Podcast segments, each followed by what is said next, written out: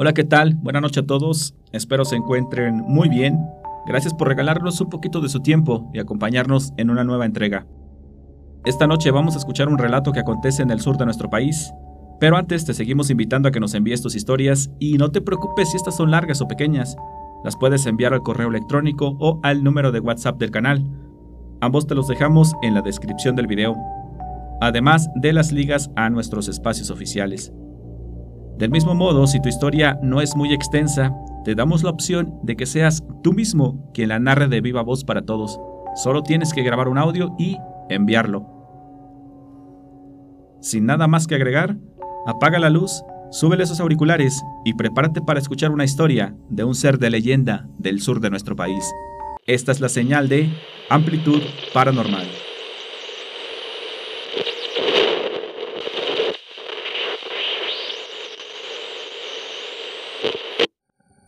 Hola. Me gustó su canal desde el primer video que vi. Las historias que narran son muy interesantes. Es por eso que me animé a contar una. Mi nombre es Rodolfo y soy de Yucatán, pero he vivido mis casi 20 años en una ciudad de Quintana Roo. La historia que les voy a contar no me sucedió a mí, tampoco es muy larga, pero sí es interesante. Mi mamá tiene un negocio y ha logrado entablar buenos vínculos con las personas que compran sus productos. Fue precisamente así que una vecina que tiene sus carnicerías por el rumbo le contó de un acontecimiento extraño que sucedió en su rancho, donde cría animales y se localiza en las afueras de Yucatán.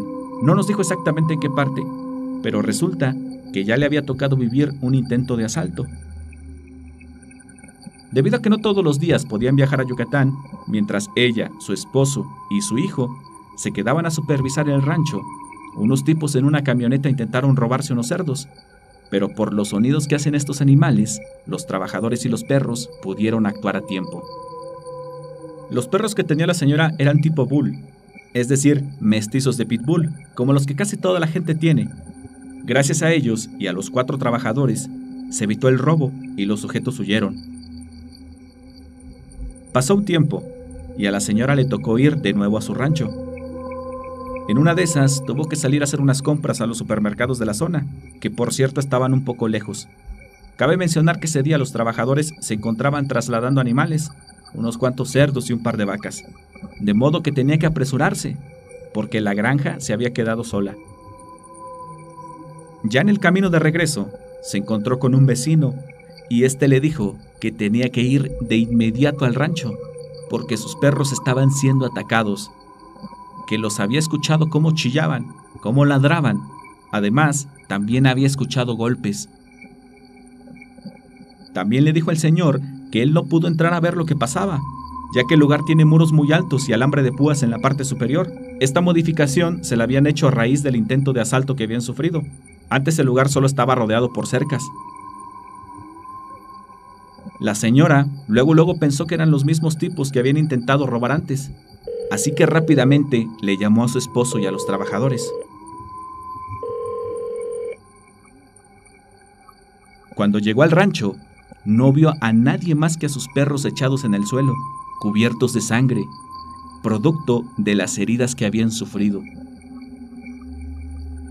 Y lo que vio a continuación la desconcertó totalmente, pues una de las paredes de la casa estaba manchada con sangre.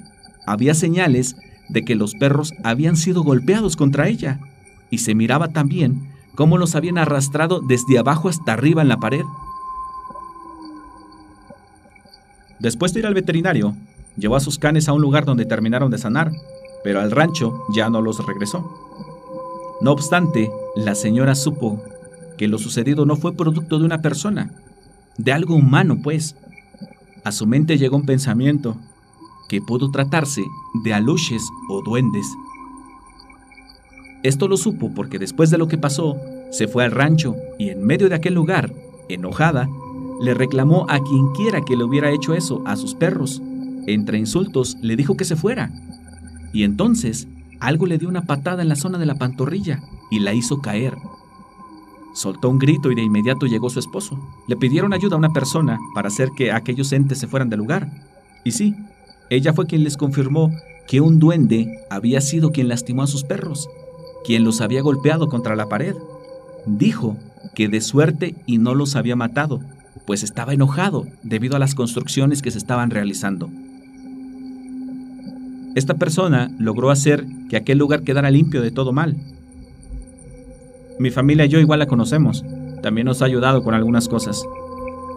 Mucho tiempo después, la señora compró un lugar más grande y aquel rancho fue vendido.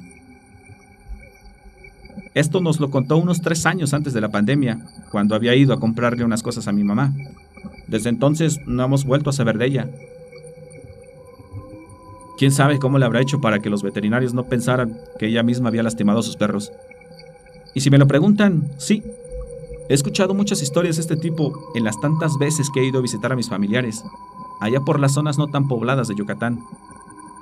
Un saludo y un abrazo a todos, espero que su canal siga creciendo.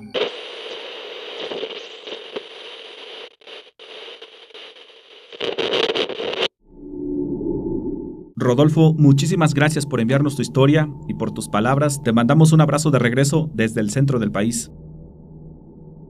Veamos, ¿qué pasó aquí? Temprano en el relato, Rodolfo nos cuenta que la protagonista sufre un intento de robo en su rancho.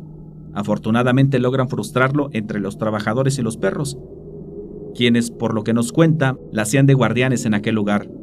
Después de esto, la señora alza unos muros grandes en el terreno, y les pone alambre de púas en la parte superior, como quizá cualquiera de nosotros lo hubiera hecho.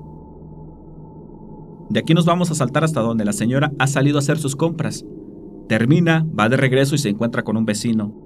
Este alarmado le dice que tiene que ir rápido a su casa, a su rancho, que ha escuchado que algo o alguien está lastimando a sus perros. Vamos a suponer en este momento que la señora no hace conjeturas de los hechos aún y esto lo haremos solo para poner en perspectiva lo sucedido. Yo les pregunto, teniendo en cuenta la descripción del lugar, ¿podría una persona saltar los inmensos muros que protegen al rancho? Vamos a suponer que sí, que no se trata de una persona común, de una persona quizá como usted o como yo, y que ésta se apoya de un equipo especial o de una plataforma que le ayuda a saltar los muros, o que de plano entra al sitio de alguna otra manera. Ahora, ¿Qué clase de persona podría hacerle frente a dos perros que son cruza de pitbull? ¿Qué persona podría pelear con ellos? Porque esto es de las cosas que a mí más me causan inquietud en la historia. Quien esté familiarizado con este tipo de canes sabrá a lo que me refiero. Estos pueden llegar a ser sumamente feroces a la hora de proteger su hogar. Es que ni siquiera puedo pensar que un peleador de artes marciales pudiera hacerlo. Además, claramente si fuera una persona, esta no va armada, sino la historia se contaría como una tragedia. ¿Quién tendría la fuerza para pelear con un par de perros feroces que cuidan su hogar? ¿Quién pudiera, en medio de la pelea, levantarlos y arrastrarlos por la pared? De arriba a abajo. Perdón, pero no se me ocurre cómo un humano pudiera hacer eso. A lo mejor un animal. Uno que pudiera no solo contener a los perros, que además tuviera la destreza de tomarlos y levantarlos arrastrarlos por la pared. ¿Cuánto mide una pared? ¿Dos metros? Saquen ustedes sus conclusiones. La señora piensa que esto no pudo ser obra de una persona, de algo humano, y se le ocurre que pudo tratarse de una luche o de un duende. Recordemos que esta historia acontece en la parte sureste de México, lugar enigmático y con mucha historia cultural, además rico en leyendas. ¿Cuántas historias no habrá de estos seres en aquella parte del país?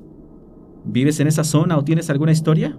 ¿O quizá un lugar diferente y también has escuchado o tenido alguna experiencia con estos seres? Si es así, por favor no dejes de contarnos esas increíbles vivencias. Hablemos de los aluches. Estos seres tienen su origen en la cultura maya, cultura arraigada a los estados de Yucatán, Quintana Roo, Campeche, Chiapas y Tabasco además a los países de Belice y Guatemala. De acuerdo con la mitología maya, estos seres son de aspecto similar al del humano, y su estatura se asemeja al de un niño pequeño de unos 3 o 4 años. Viven en lugares como montes, selvas, grutas o cenotes, pero también tienen preferencia por las milpas o zonas de cultivo. Una de las características más relevantes de estos seres es su comportamiento, en ellos aplica aquel dicho de como trates serás tratado. de modo que si te diriges a ellos con amabilidad y con respeto, de igual manera te tratarán ellos.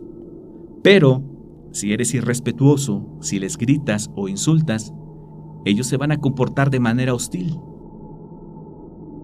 Se dice que hay lugares específicos que están custodiados por los aluches. Para poder acceder o cruzar por ellos, primero se les debe de pedir permiso. De no hacerlo, ahuyentarán a aquel que quiera pasar por dicho lugar le lanzarán piedras, lo espantarán o incluso podrían llegar a provocarle un accidente.